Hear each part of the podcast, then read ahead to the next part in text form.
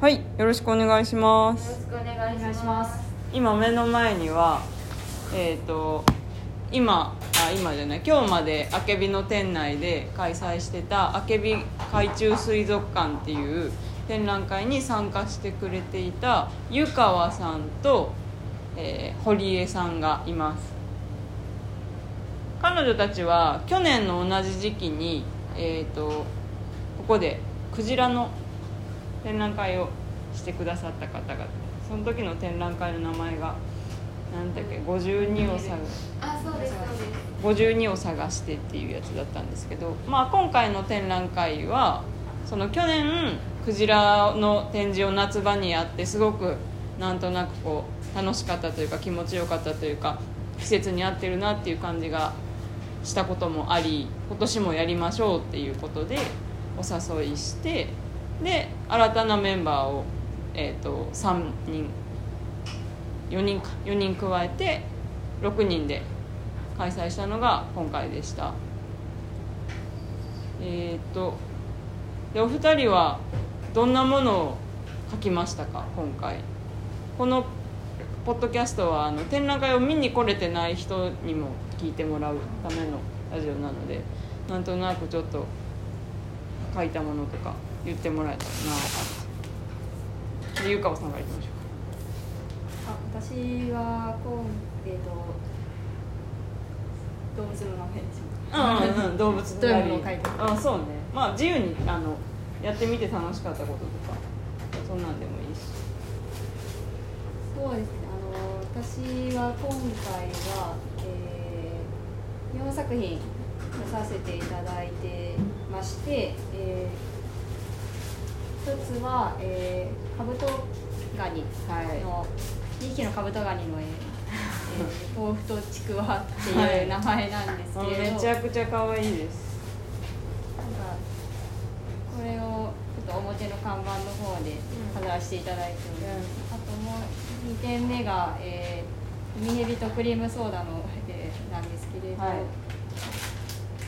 僕も食べたいっていう題で出してましたで3点目が、えー、セジっていう名前で、えーこれはちょっと一作品としてなんですけどポストカードサイズで、えー、2作「マンタ」と「ウミガメ」を青ウミガメを描かせていただいてで最後4作目が「えー未来家内2」っていうので、えっと、大型のローロー船と、えー、カメとジンベエザメとマンタとお花とお魚とたくさんっていう、うんうんうんまあ、デジタルで開催いいですよねデジタルも。なんか湯川さんといえばこのなんだろうちょっとパステルっぽいパステルカラーっぽい水彩とか、えー、とアクリル絵の具で描く印象だったんですけどデジタルのパキッとした色味もすごく良くて結構お客さんもあのあ意外やなみたいな感じで言ってあましたそうですね同じ人。そうですね。もともとアクリル絵の具が本来一番得意としてるのでデジタルはあのあんまり本当は書いかん書いてないんですけれど、うん。今回書きました。頑張って、うん。パソコンで描くんですかこれ。あこれは携帯で書いてます。へー。であのただこれ線画自体はあのもともと手書きしてまして、うんあのなんで鉛筆とかボールペンで書いたものを例えばコンビニとかにスキャン機があるので、はいはいはい。スキャンに通してそれをデータ化して、で携帯に取り込むと。でそこから色塗りを携帯の方でしてたっていう感じになります、ただ総時間は多分早期3日ぐらいの時間は多分費やしてると思うそういう多分一番長いですね。さ制作時間は長いと思う。へー。え一回一回こう拡大して塗るんですか？こう画面。あーまあ大体最初色をいってプロトタイプ作ってから本番書きしたっていう、へえすごい。感じで作りました。なんかデジタルって画材揃える必要なかったりとかもうその画面とね、あの自分とさえあればどこでも描けるから手軽っていうイメージ結構あるんですけどそれ話聞いてたらめちゃくちゃた大変というかそう。他にもねやり方はあるんだろうけど。あそれでもっと多分私のやり方は多分結構手間がかかってるとは思います。あの点画をそもそもその、ね、パソコン上とかで書いて書けるようになったら多分もっといいんでしょうああけへどなんえか厚塗りっていうやり方が多分あると思うんでなんかそういうのができる技術があればもうちょっと違った絵柄にもなりますし多分もっと簡単に描けるかもしれませんけど、へえ我々はこんな感じで。いいですね新たな境地が見れてそうですね、そうですね。大学時代、通学に1時間40分50分費やした あい時があって。片片道道2県またいでたんでそれでその間に電車の中でずっとその携帯持ってたんですよ、うんうんだからすでに。それで書く練習はしてたのはまああったんで。へえまあなんまあ最低限かけみたいな感じになってるんだへえすごいな。あそうあのこの今目の前にいる作家さん2人は私と同じ大学の同じ絵画部で絵を描いていた人たちで代はかぶってないんですけどだから2県またいで通学もなんかそういう人もいたよなと思いながら。一人暮らししようって思わなかったですか？結局のところあの交通費の方がやっぱり安くなるし総合系で安く安くなるしやっぱ定期持ってたら途中で降りれるっていうメリットがあるんで、まあ通してまあ2県またげるってことは途中でも全然うん。どっか行ったりできるっていうメリットもあったんで、まあずっと通いですねえーアルバイトとかしてたんですか？ああしましたしましえーいつするんですか？2時間2時間通学にかけて。たあでも普通になんかテーマパークでバイトしたりとかえしてましたよ、テンション。なんかひだから知り合紹介してもらって一回阪急の百貨店のなんか催事でバイトした時もあってへえなんかそんな時もありましすごいなあ私の中で湯川さんはもう体力お化けっていう今日お父さんお母さんにも言っちゃったもんあの子はすごいですよねみたいな。体力お化けす。す。ごいですよねって言ってましたよ。ご両親も。あ。休日のために仕事してるあの子っていう。いやなんか今日めっちゃ面白かった。なんか昼間に湯川さんのお父さんお母さんがあの来てくださって結構あのそんな長い時間じゃないんですけどあのおおしゃべりしてたのが楽しかったなっていう印象で。あ父上のご飯を大盛りにめちゃめちゃめちゃめちゃ大盛りにしてくださり誠にありがとうございます。あいやいやいやいや めちゃめちゃご飯なんか燃えますよねそういうの。も大盛り大盛りみたいな。もうめっちゃいいご両親でした。感動しちゃった。いやあありがとうございます。じゃあとりあえずちょっと堀江さんにマイクを。はい。あこの辺で。あ、ここに。はい。お願いします。まあ別にどこでも拾うと思うんだけど堀江さんは今回は何の絵を描いたんでしたっけ？私はまあ8月なので、はい。夏らしい金魚淡水魚ですけれど、はい。金魚と夏の花をセットで描きました。はい、今回そのあけび海中水族館は、はい。あのね別に淡水魚でも海水の魚でもいいしなんなら現実にいないような生き物でもあの妄想の水族館なのであの OK ということにしてます。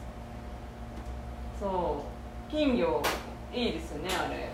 ありがとうございます。なんか日本 棒読み。日本画 日本画っぽくてなんかなんかかっこいいなと思って。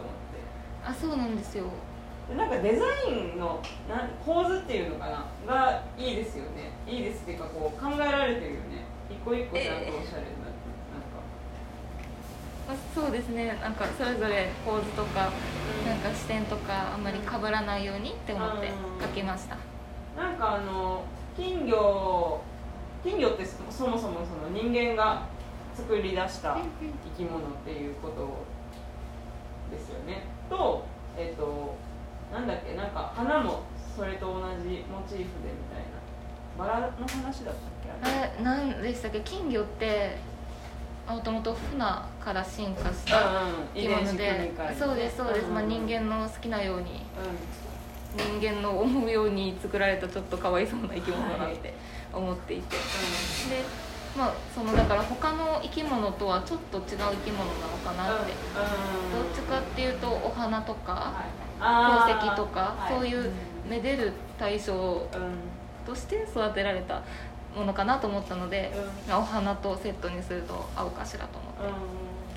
その話聞いた時なんかちょっとひなんかドキッとしたというかヒヤッとしたというかえなんかだってさこう、まあ、まさにおっしゃる通りで可愛いとかうん。なんか綺麗とか言って今私たちが楽しませてもらってるものは結構その、まあ、ある種人間のエゴで作られてるものも多かったりとかするわけじゃないですか。そうですよね。多分あの、うん。左のオランダ獅子頭の子とか、はい。頭でかくて、はいはい。結構あのなんていう名前なのかわかんないんですが頭の部分のブツブツ、うんあれが大きくって目にかぶってる子とかもいてなんか視界も狭いんだろうなって思ったり なんか体が大きな大きな丸っこい子は水族館で見た時に生きてるんですけどなんかお腹あがこんばんは。こんばんは。ううん、すみませんお腹が軽いのかひっくり返ってたりしてすごくんなんか大変そうだなと思って素直に綺麗だなって見れなくて、あ後でよかったら入ってください。いやあの作家さんのあのインタビューで。そうですよね、はい。ねなんか犬とかもねそういう研修いますよね。私、うん、チワワ飼ってたんやけど多分チワワはそう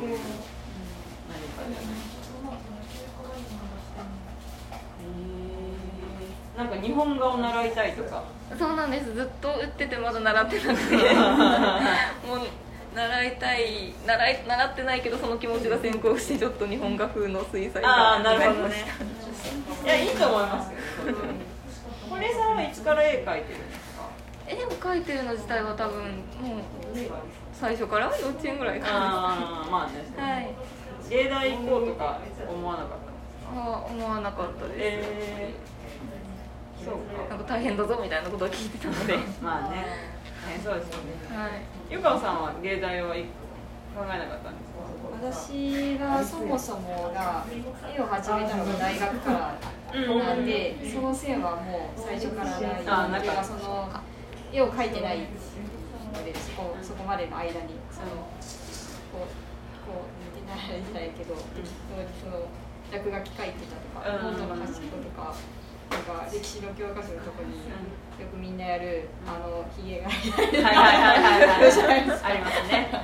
かっこよくするとか、はいはいはいああいう感じへー。あとはまあなんだろう。なんかその歴史が好きなんですけれど、うん。あのまあ、当時ヘタリアっていうあありましたね。あの、まあ、世界史専攻だったんで、はい。あのめちゃめちゃドハマりしてまして、自分のノートにそれをめっちゃ書きまくってその分かりやすいようにしてたり、なんかわーって横にめっちゃ落書きしてノートめっちゃ書いてるのに横にめっちゃヘタリア書いてる みたいな。へー。でもそのレベルだったんで、なんか、へそこまで考えてない。あ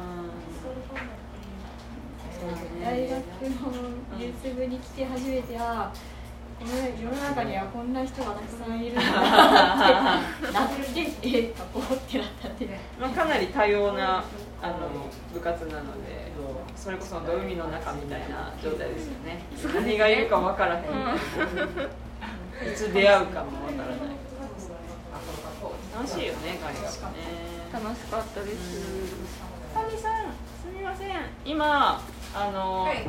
展覧会ごとにここが、えー、と録音してる作家さんのインタビューのラジオをちょっと撮っててちょっとあのいきなりなんですけどまだ全然み誰も何もそんな喋ってないんですけどあの今回書いたものがどういうものかっていうのを、はい。展覧会を見見に来れてない人向けにこうちょっと話してもほしいなと思って。ど。えどんなもの書いてる？の今撮ってるはい撮ってます撮ってます。あもうこんな緩くて全然大丈夫です。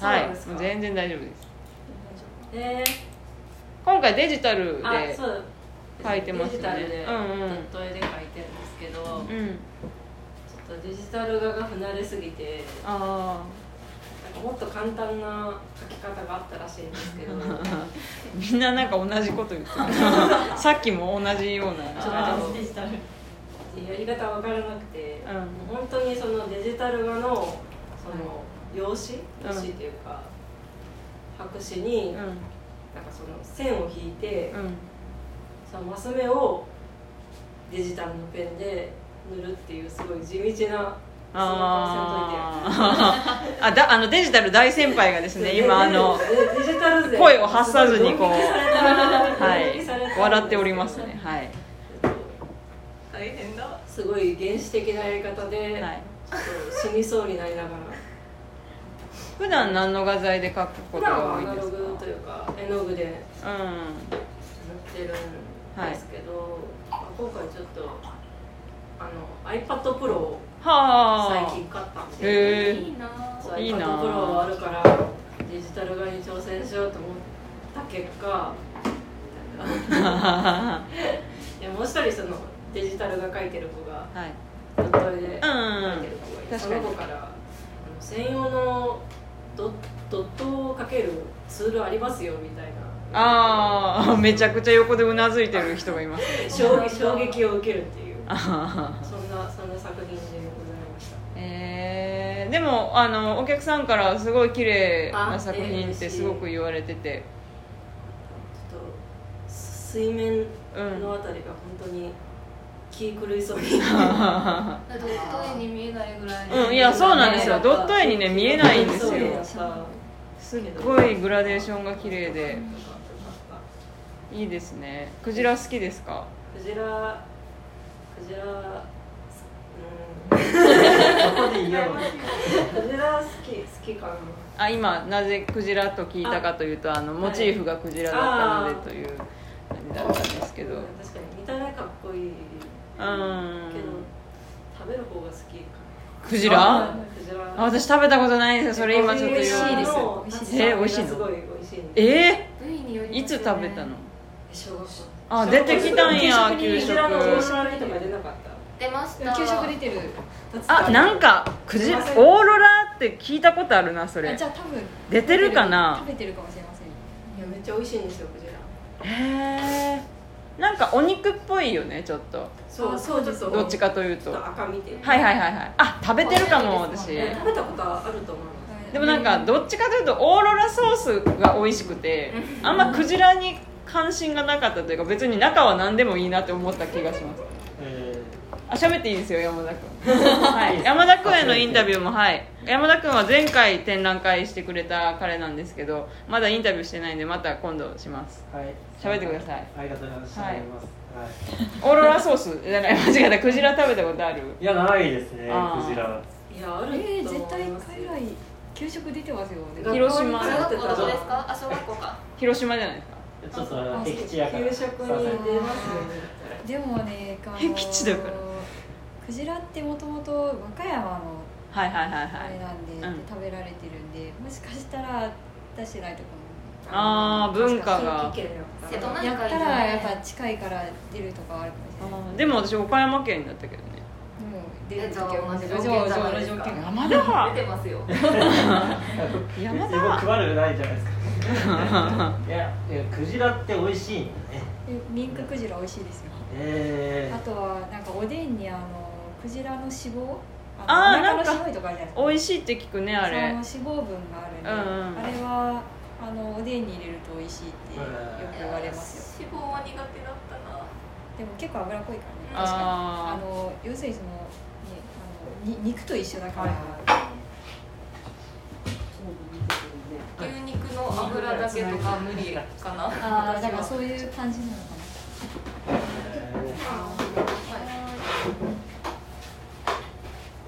クジラのオーロラっていう名前のえ食べ物。いやいやいや。料理名がですかね。あ料理名。オーロラ。にオーロラ。クジラのオーロラに。オーロラに。オーロラおに。っていうのがあってオーロラにませんでした。オーロラにって何をしてるわかんえないケチャップ。ああそうそうでしたね。ケチャップそうです。マヨネーズ。ケユーズみたいな。煮込み結構濃いそうな味ですなんかクジラ多分臭臭みがあるから多分それ消すために濃い味にしてるんだと思ぜひ和歌山へごあ あの今有名なのは確か串本とか。和歌山のどっかのお店で出してるかでも普通に市場で売ってますよ。ああそうなんや。ククジラと時期によってはイルカも食べれますよ。へえ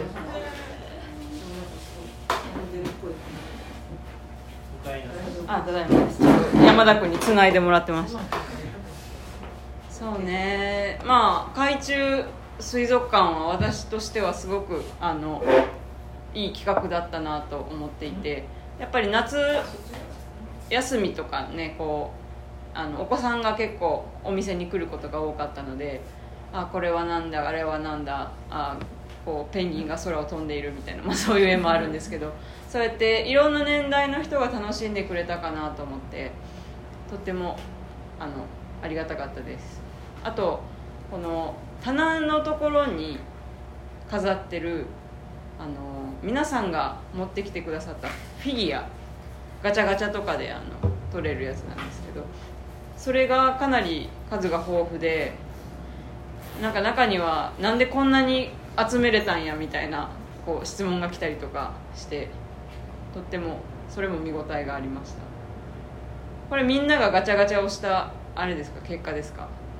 いやこれはほとんどはもう割と私の趣味ですね。すごいよね。床の趣味ですね。本当にね皆さんに早くなんか写メか何かで見せたいんですけどあのすごくリアルなペンギンとかシャチとか。シャチでかいよねあれ。船もあります。は実はプレゼントされたもので。すあーそうなんですか。中にはプレゼントされたものも含まれてます。えー、じゃあもう言っとくんや。ーとかもね、あのはいはいはい。船はあれはあの型型がローロー線で今回絵を描いたローロー線と型がほぼ一緒なので、あの貸してもらったっていう感じですね。あのあれは旅客ですけどあのへこっちは貨物船オンリーですけど、形は一緒なんでなんか,、ね、なんかそういうのも頑張って集めたり自分が魚好きだから書くのに手本にするために集めたりとか、うん。そういうのが好きなの知ってて誰かがくれたりとかで手元にあるしやすいよねやっぱり。と水族館巡りが好きなんで、はい。それの折に行くたんびにこういう限定のガチャガチャとかね置いてあるんですよね。あのチュラーミなんかも何年かでサイクルであの変えてうんシリーズ変えてとかであのオリジナルのフィギュア出してたりとかするんでそれを集めたりとかもしてたんで水族館行くたびに回して一回回す。みたいなでちょっと、えー、ちなみに今まで行った水族館で一番好きなところは3人皆さんどこですか？あ私も答えようかな、えー。でも結構行ってるもん。てか一緒に行ってるもん。よく京都一緒に行く俺一緒に行ってるえー、私どこだろう？まずなんかあるかな。えー、あれどこだったっけ？なんかえ長崎かどっかに水族館なかったっけ？あります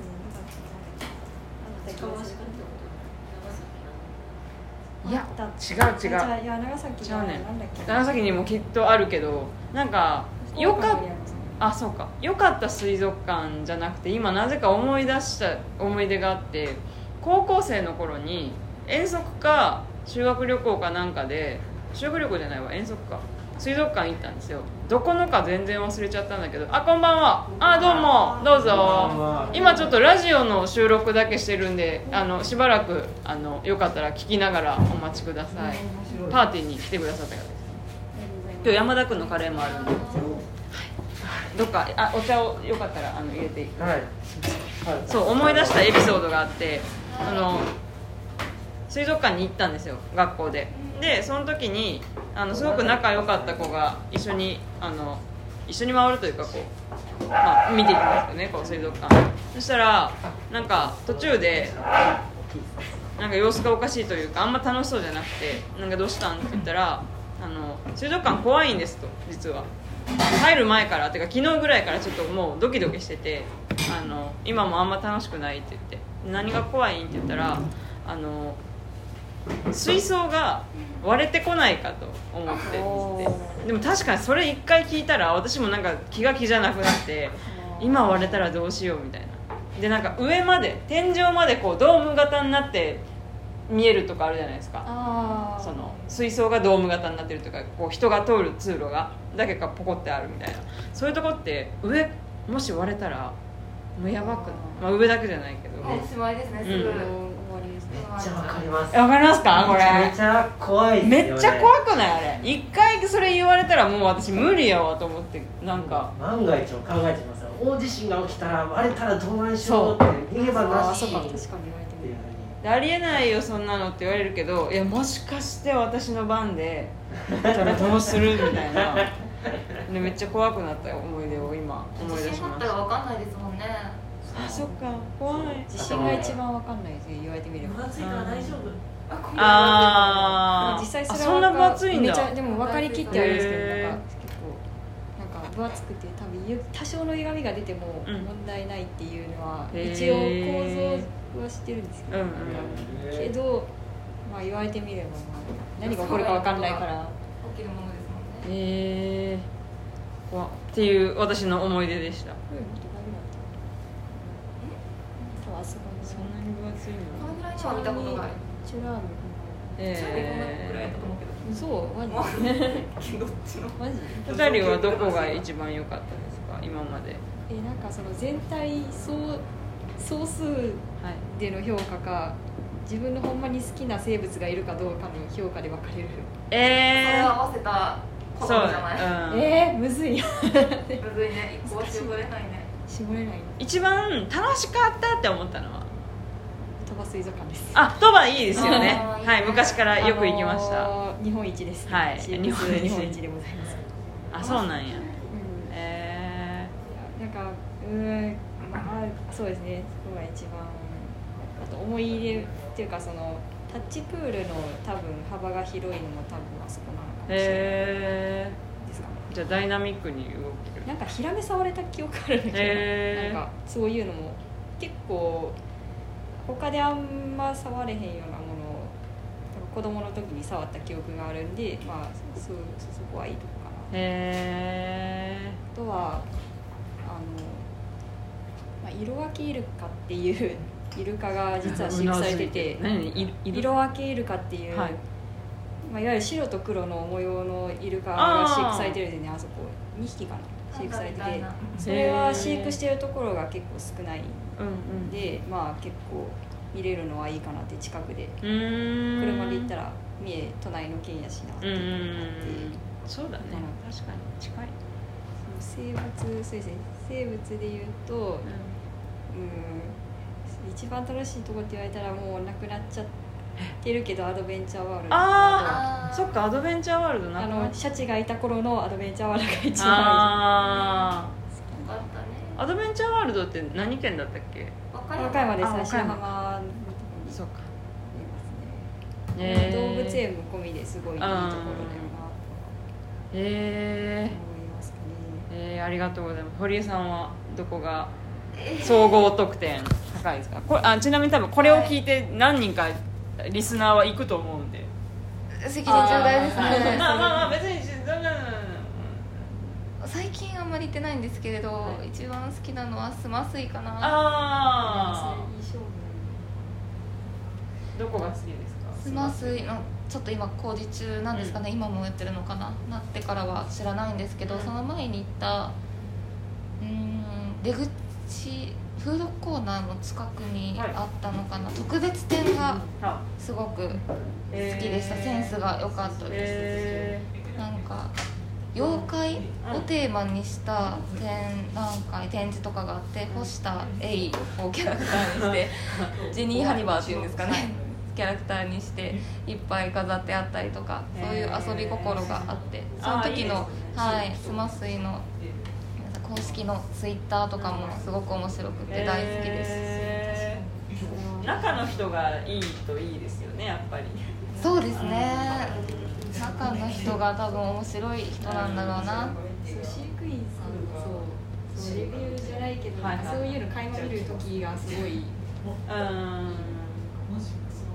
選べないように極論言うと選べないって 言ったけれども選べないねそうだよね谷さんはだ私谷さんは私は京都水族館。ああ行ってないなまだ。いやでも私も12回しか行ったことなくて、うん。確か山椒が有名やあもんね。そうそうそう。めちゃくちゃ多い。めちゃくちゃ多いの。多い。山椒がすごい有名だった覚えはあって。へー。なんかちょっとだから他の水族館と雰囲気がちょっと違うというかそれはすごい楽しかった記憶があって淡水魚が淡水魚に特化してるか特化してますへね。ーすごく面白かった記憶がちょっとでも駅から歩くあいやでも梅小梅路京都にえ？梅小路京京都都にし駅から行った記憶が。あその時多分新駅ができてるんで今は。あ梅小路京都西ってったの結構う前だからそうですね。また行きたいな。23そういうの3年前ぐらいだから新しい駅できたんでへそこはもう近いですね。おすすめです。ー誰もチュラ海を言わなかった。チュラチュラメ私海岸部の合宿で行ったんですけど。あー。行きました。あみんなも行った、はい。ああ行ってますそうなんや。へー。多分何年か周期で行ってるかもてしれないか。アリッサの代とああ違うわ。まだいなかったえあいたわ。でもあ一緒に行ったよな多分。え一緒の時じゃなかったっけ？うちら3回とか2回だったあじゃあまだ別。私先輩4回じゃない。多分1回生の時に。あでも私4回の時の合宿行ってないんですよ。あじゃあじゃあ別に。で私が2回生の時あ違う1回生の時や。多分被ってるわけ34ないよ。年だ。34年で周期で行ってるんかもですね沖縄はそうですね。多分そういう。行った行った。マジかチュラ海出てこないんだね。いやでもチチュラミュラミは。は好きやけど。えでも一番多分チュラミが一番行ってるんですよなんかでも美ら海はもう美ら海水族館っていうなんかに来たみたいなのがたもうすでに楽しいやん。沖縄のあの美ら海水族館に来たみたいな。なんかもうそれで全部持っていかれた感があって。渋さでそんなに仲印象のあのチュラミはあのメガハウスの剥製があそうそうそうそうなんですよ。メガマウス？メガマウスっていうあのサメあのサメなんや。サメの顔あのー顔だけ剥製にしてあるんですよなんかあちゃうえそれでそれでああ縫って顔だけあ顔だけそのエラまでの部分だけが切り取られてるんですけどとりあえずあ多分めちゃめちゃ大きいんですよそれが。不正がもう最後の最後でもう見切ったーってところであのもう剥製コーナーみたいになって、えめちゃめちゃ楽しいってまたそれもそれで。あそうなんだ。それまでもがピークなのにまたピークかみたいな感じの、えー。なんかあのジュゴンが別のとこにいない。あありますいます確かえジュゴン？うんジュゴンだったっけ？なんかジュゴンマナティーだあマナティーやと思います多分。マナティーいます。最近赤ちゃん生まれて。あそうなんなんかいます？よなんか。私マナティーのあの水槽のとこになんか先輩と二人でずーっといた気がして。疲れたなあ疲れた。そう。そしたらなんか目の前でマナティーがフンをするみたいな。なんかすげえなみたいな。めっちゃ見えるみたいな。マナティーな結構たまにこう餌食べてる時とかこう手でこうひれ手、はいはいはいはい。手手じゃないなんなんひれ？ヒレひれでこうなんかキャベツ食べるんですよ、はいはい猫ははい。はい玉のまま食べるんですよ、はいはいはい投げ込まれてて、でこうキャッチしてそれをなんかムヒムヒ食べるんですよ。うん。くるくる回して、可愛いよね。くるくる回して、やってるんでなんかそれを見るのは結構可愛くていいなって。あんな可愛いのが海の中にいるんですよね。ちょっと怖い怖いというかなんか変な感じの海どこで見れるんだろうねって感じ野生ではあんま見れないから。海外かな。多分そうですね。確かにチュラミそうやなチュラミ選べうん選べないですね。また行きたいなとは思います。はい。まあなんか30分ぐらい経ったんですけどもう一人ね実はあの作家さんがいてもうすぐ来るっていう多分感じなんですけどまあちょっと一旦ここで止めて。今後またあの来年の夏とかにこの企画はちょっとリバイバルというか人を増やしたり減らしたりしてやりたいなと思うのでぜひ皆さんまたご参加くださいというか本当企画ありがとうございました。ありがとうございました。ござい。ではまあ次のインタビューは山田君ですね。後日また。まあ後日また。はい。申し訳ないです。順番が前後して。いえいえなんかずっとおると思うとなかなかねまあまあまあ。いかないもんですね。この勢いではい。そうですね。頑張りましょう。頑ではまた。さよなら。